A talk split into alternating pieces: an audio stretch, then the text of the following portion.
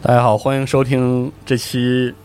有声书的试听集啊，我是四十二。嗯，大家好，我是猫牧师。大家好，我是卡子亚。哎，我们这个是目前集合制作有声书里这个试听集阵容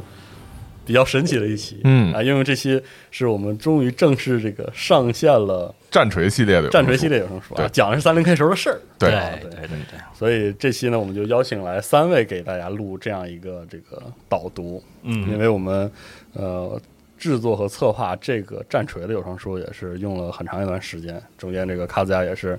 帮忙做了很多的工作啊，嗯，而且在此也是感谢一下这 Game Workshop 嗯官方的授权以及这个呃浙江科学技术出版社在这个过程中对各位的辛苦，以及包括像安呀，然后我们这边 C 导社等等很多人跑前跑后，终于把这个战锤的这个有声书制作出来，好不容易很不容易啊、然后这期有声书的录制是由这个北斗企鹅这边来录制，所以质量也有所保证，大家可以这个听一听。嗯啊，当然了，我们在集合录了很多战锤的节目，是然后这个喜欢战锤的朋友自不必说，我们这期导读呢，还是希望能把战锤更多的介绍给对这个不是特别了解的朋友。对，或者没有机会去看那么可能是复杂的，或者是没有中文版的资料的前提之下，是的，有没有可能有一个捷径，而且是有声书的形式能跟大家接触？是的，或者就像大家平常就是什么上班途中，然后什么可以锻听一下锻炼的时候可以听一下，因为对这个三本书确实太经典了，在战锤系列里，或者说是在这种嗯，可以说在这种科幻文坛都有它的一席之地。嗯对嗯这三本书分别是这个《赫鲁斯的崛起》、嗯伪神》和《燃烧的银河对》啊，这三本涵盖了这个战锤四零 K 宇宙中最重要的大事件之一，没有错。就是这个人类帝国的这个分裂吧、分裂内战和啊崩，溃嗯对，这件事情。就是讲它怎么怎么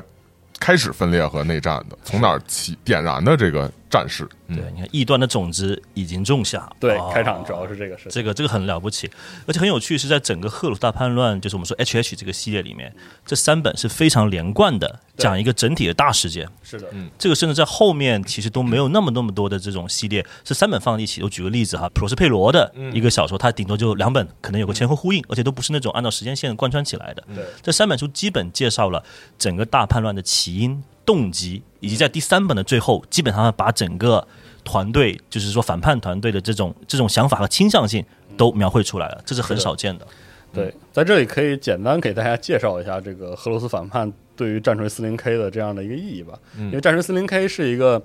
有一定的这个幻想和这个科幻并并存的一个宏宏大的，然后质感是 Grim Dark 的嗯，这样的深沉的一个太空歌剧故事。对。然后在 40K 的这个世界里呢，人类人类帝国呢进入到一种危机的情况，然后嗯在整个战乱纷杂的这个银河当中呢，然后不断的怎么说呢？遭遇外敌吧，遭遇外敌就是这样遭遇外敌内乱吧，对算是这个内乱和外敌以及这种人类帝国的动荡的根源，实际上就跟我们这次有声书书制作的这三本书中发生的故事有着最直接、最直接的息息相关息，息嗯相关的这个关系。对，然后包括这个战锤四零 K 里可以说是样板式的人物，日样板式的这个阵营，这个星际战士嗯的形象，他作为这个人类至高的力量的一个化身嗯啊，他是如何把这个人类人类文明推上巅峰，又让他这个走下神探。呃走嗯 走下神坛，走对，是走走下下了神坛，神坛这样一个对痛苦的过程呢，在这三本三本书里都有非常详尽的描述。描写，嗯，对，因为其实我个人为什么今天在这里跟大家一起安利这三本书的原因，还有一点就是从笼统的角度来讲，大家在看四十 K 的时候，它其实诞生的时间是比三十 K 要早很多的。三十 K 其实是在两千年之后才有的，对而四十 K 那个时候其实可能后面大家才知道，原来人类那个时候遭遇异形。包括呃异端的时候，其实整个人类帝国并不是最强壮的时候。那个四十 K 的魅力在于它的下沉式的这种叙事方式，而三十 K 黄金时代，那是整个大远征，人类冲向整个银河，无论是实力、精神面貌、状态、科技，都是最顶端的时候。嗯，那可以说是一个冲往这个银河的大远洋。嗯，所以那个年代。种种人和人之间的一种斗争、一种博弈是就像非常精彩的，因为比如说你人类种族可能跟外星人打、异形打、邪教徒打，也可能会是一个相对相对只是相对脸谱化的一个阵营，但人和人之间的这种较量是非常精彩的。是的，嗯在这里也要跟大家解释一下，这个战锤四零 K 这个四万啊，其实是个算是纪年法，对对就是四万年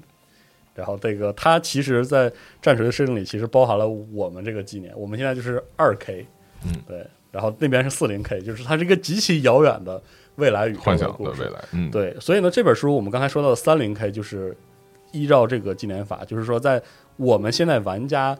游玩的、熟嗯知的这个四万年纪元的这个宇宙里是一个样子，嗯而这些书讲的是这个宇宙一万年前的那个故事对中间其实也发生了很多很多事，中间也发生了很多恩怨情仇，嗯，所以这个三零 K 对于四零 K 来说也是一个非常基础的、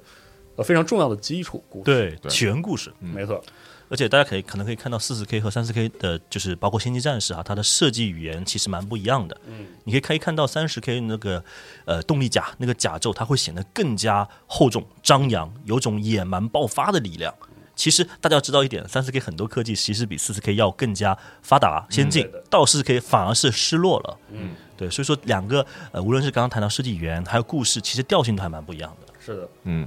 就是我觉得就是呃，首先我是特别推荐，就是说所有对就是了解不了解四零 K 的都可以来听一下这个故事，因为确实它非常精彩，而且也不需要你有什么四零 K 的这种知识，你就你才能听这个故事。它很多的内容其实呃，你只要有基本的一个就是科幻的一个概念，就知道就知道宇宙人儿，然后知道飞船能在宇宙飞，能在星际之间飞，然后知道有特别厉害的这种呃军团的这种战士，这种武装力量就可以了啊，不需要你有特别多的这种科幻的素养，你就可以很轻易的来听这个东西。就好比你去电影院去看电影，然后他都会把这些所有你需要知道的东西给你讲清楚，这个是一个推荐理由。第二个是说，就是说，首先四零 K 这个故事，它和一般的科幻作品是差别比较大，然后呃，整个。故事里头，就是你觉得，哎呦，这世界太惨了，就到处都各种敌人凶杀无爪，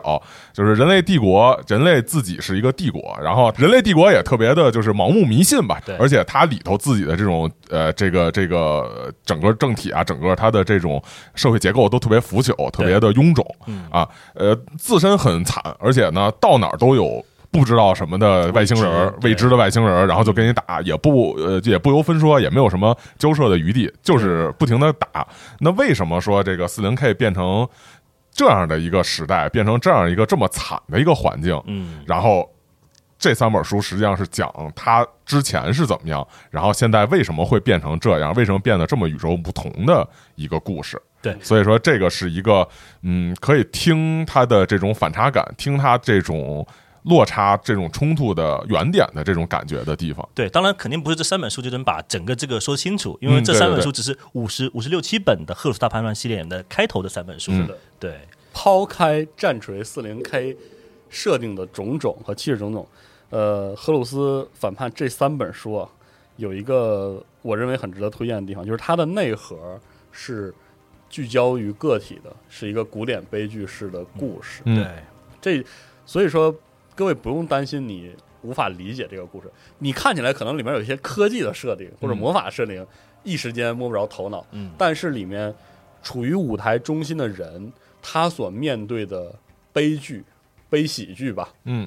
其实都是是共通的、对共很鸣的共经典的同对经典的非常经典、非常共同的。嗯对，它其实就是非常像那种舞台剧，给对，舞台剧的感觉特别强。每个人的这种人物的心路历程啊，这种心这种心流的变化，你肯定似曾相识。是的。呃而且还有一点，我觉得很值得一提，就是在四零 K 阶段，当你去接触各个阵营、各个人物，特别是英雄人物的这种设定的时候，你其实是一种正向的方式，就是他是如何如何的，嗯然后，而且在四零 K 的设定里，因为它它调性的种种原因吧，它总会赋予，比如说啊人类的星际战士这样一个阵营，赋予它一定的神性。对因为因为呃，如果各位了解一些星际战士的话，它确实拥有某种完人或者是超越人、半神的那种属性。不过在《荷鲁斯崛起》《伪神》和《燃烧银河》中，它使用了大量的这个多点视叙事的视角，以大量的凡人的视角去看待群像，嗯这些对半神。这样的方式呢，就使得这个故事离你非常近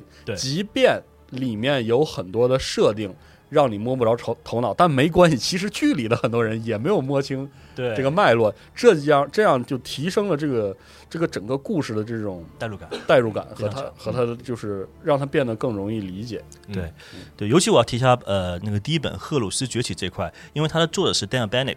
呃，这是整这个黑图书馆这个小说的这个销量保证嘛，也是是的很知名的一个写手。他在故事里面就用了非常多战地记者这件事情，这个视角，而这个视角在后面的普罗斯佩罗那本小说里面，他故技重施，也有很多这种战地记者角度去看一个大事件，他们的视角不一定是正确的。因为真实不等于真相嘛，但这样的角度就是凡人视角，就是读者可以让你拉近距离的视角。而且他就是提到这个，刚才说这个就是希腊式悲剧，还有一点就是说，在原本的这个四零 K 的设定里面是。第一个是说，首先它四零 K 它是为了卖桌游，啊是所以它作为一个桌游，它里头的人物什么的，实际上是塑造好的、固定好的。对它的一，比方一个英雄人物，或者说一个什么样的角色，呃，通常来说，登他的场性就是格那样是什么样就是什么样对。他是已经就是经历过一切各种各样的事情之后，最终形成了他的这样，最终成了他的最最强形态是吧。这样上了桌，对对，他是就是这样。然后呃，也不会去改变，也不会有什么心路历程。但是这个在三零 K 的这个小说里面，它实际上是第一个是说把原本的这个星际战士这种神性，用希腊式的这种表现手法，就是人形同形同性，就是。呃，你虽然是神明，但是实际上你用神明的身体讲的是人的那些事儿，对用这种手法来表现这个人物，他把这个本身星际战士那种和人格格不入，就是你完全无法理解的那种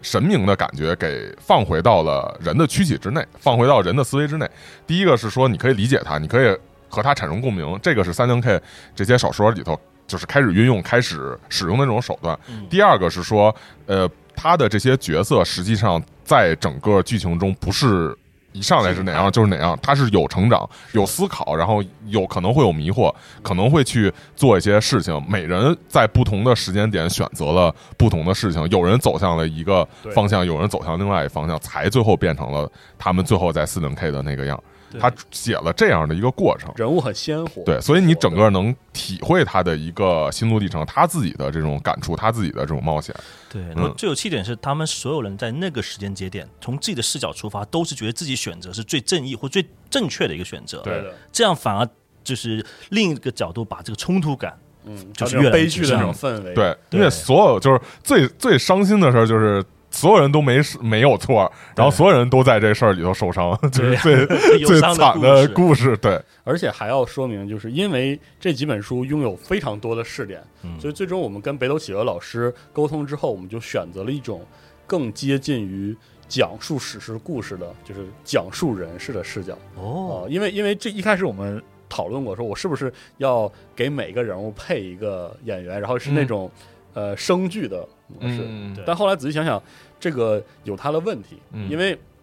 你很难直接的通过语音的演出表现出那种星际战士甚至原体嗯它的非人性或者高于人性的属性和嗯凡、和凡人人物之间的那种认知的差异。明白。呃，这种这种感觉可能会降低一听感。另外一方面就是嗯对人太多了，角色太多了，对角色特别多，而且他们尽量都会优先使用主视角去叙事，所以这样的话反而很容易就是造成紊乱。哇，那这对北斗的老师没有压力哎好大呀。所以后来就决定选择了一个就是讲述人士的质感，这个故事是这样的哦，那种那种有点像你说它像评书也好，或者像是一段这个传奇在叙述一样也好，是这样的一个质感的故事。对，那这样一听性确实会更接近。是，的，嗯嗯。所以这个我们这个说了这么多，主要还是希望无论是现在非常喜欢战锤四零 K 的朋友，嗯以及这个对战锤四零 K 很好奇的朋友，都能够享受到这三本书中嗯，这种恩怨情仇带来的这种体验感。体验感。对是的，而且啊、呃就是就算是一点儿都不了解，你也可以完全把它当成一个独立的小说来听，嗯然后听起来也很完整，你也不需要知道什么太多其他的知识，就能享受它整个的这个故事嗯。对，嗯，是，包括各位听完之后，如果对战锤更有兴趣，可以来集合听听别的我们的电台，对啊还有是很多这个大佬来这里发的一些科普的文章，都非常的有意思。而且它还有一个，就是这三本书还有一个好处，就是因为它。呃，荷鲁斯叛乱系列，因为它是一个荷鲁斯叛乱的源头嘛。嗯荷鲁斯叛乱系列实际上很多的小说，包括这个源头，尤其是这个源头，它都有一种特质，就是你如果不了解四零 K，然后你从三零 K 开始看，你看完这个书再去看四零 K，你会随着你的了解，会对这个书更有就新更有的回味。对，嗯有新的回味。你要是了解四零 K，不了解三零 K，然后你很清楚四零 K 的一些设定，再去然后去看三零 K，然后也能让你会觉哎得，是哎的呦，怎么四零 K 那样，三零 K 这样，你你也也很唏嘘很冲很冲击，很唏嘘。是的，对，所以这两个都非常让这个书有，就是也可以反复听，然后也可以去回味它经典段落，然后也可以去结合日后的一些是的，变化，里面一些人他其实活到四零 K 之后会变成什么样，嗯然后他没活到四零 K，那 肯定会有没活到的， 是因这为样因的为是战争嘛，肯定会 有。一万年的有是吧有对一万年了， 肯定会有伤亡，肯定会有牺牲。那他是为什么做那个牺牲，以及说他是不是在这块儿做了这个牺牲，然后让四零 K 以后变成了变那成个了样子，那样，就是嗯他他做了一个什么坏的决定，然后让四零 K 的时代有了特别黑暗的未来，嗯以及说他做了一个这种牺牲或者献身，然后为人类留下了很多希望的种子。是的这种感觉都是就是能反复对比，然后从这个其中反复去收听来感受到的反复去体会的，非常值得玩味。而且还有一点我要补充到，就是其实呃，我们这个系列叫《赫鲁斯大叛乱》，对吧？嗯其实包括哪怕在赫鲁斯他那个军团，嗯隐约苍狼里面，其实也不是只有反乱派，是的，他对也是有忠诚非常派，丰富，层次是非常复杂的，对，非常值得，真的是人和人之。间的这种感觉。到最后的时候，还要额外提一下，就是这个非常感谢 Game Workshops，呃，对这次合作的重视，嗯所以我们在这里呢也放上一段这个 Game Workshops 中国区负责人 James 的一段寄语，然后献给各位的这个听众，对也感谢各位广大的这个中国的呃玩家也好。呃，读者也好，对战锤四零 K 的这样一个支持，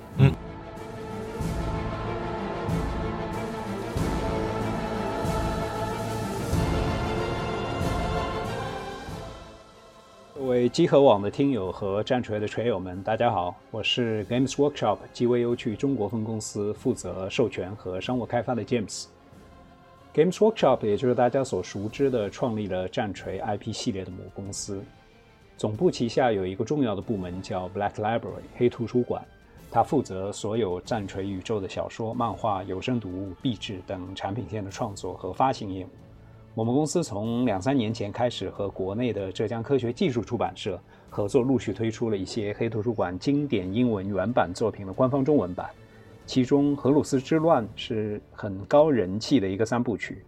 这次我们非常荣幸找到了积禾网以及北斗企鹅配音团队来制作并发行《荷鲁斯之乱》三部曲的全新语音书产品，这也是国内首次推出的战锤 IP 有声书产品系列。希望能够给国内的广大锤友们带来多场景的优质产品体验。就像在荷鲁斯崛起里所说的，这是一个充满了崭新发现与辉煌征伐的黄金年代。让我们一起开疆扩土，横跨银河。谢谢大家。好，感谢 James 的这个寄语，嗯还谢是谢再次还是想说非常荣幸吧，非常荣幸能制作这样一个官方授权的《战锤四零 K》的有声书，因为这第一次，是的。然后接下来我们会给大家奉上这个我们的试读篇，应该是这个赫鲁斯崛起的开篇。嗯对嗯，这个开篇，嗯，起的非常的厚重，嗯呃非常棒。这个给人感觉就是，我觉得这个开头兼顾了三零 K 和四零 K 的调性。是的，三零 K 时候昂扬的这个人类文明的一种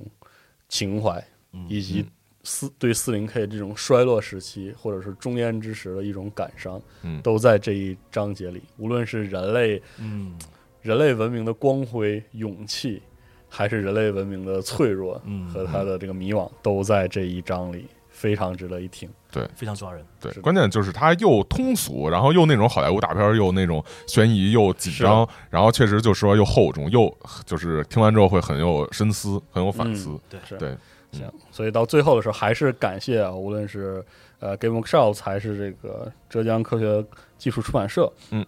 还有卡子茂木，还有、嗯是的，还是感谢各位的支持啊，请大家收听一下这个试听集。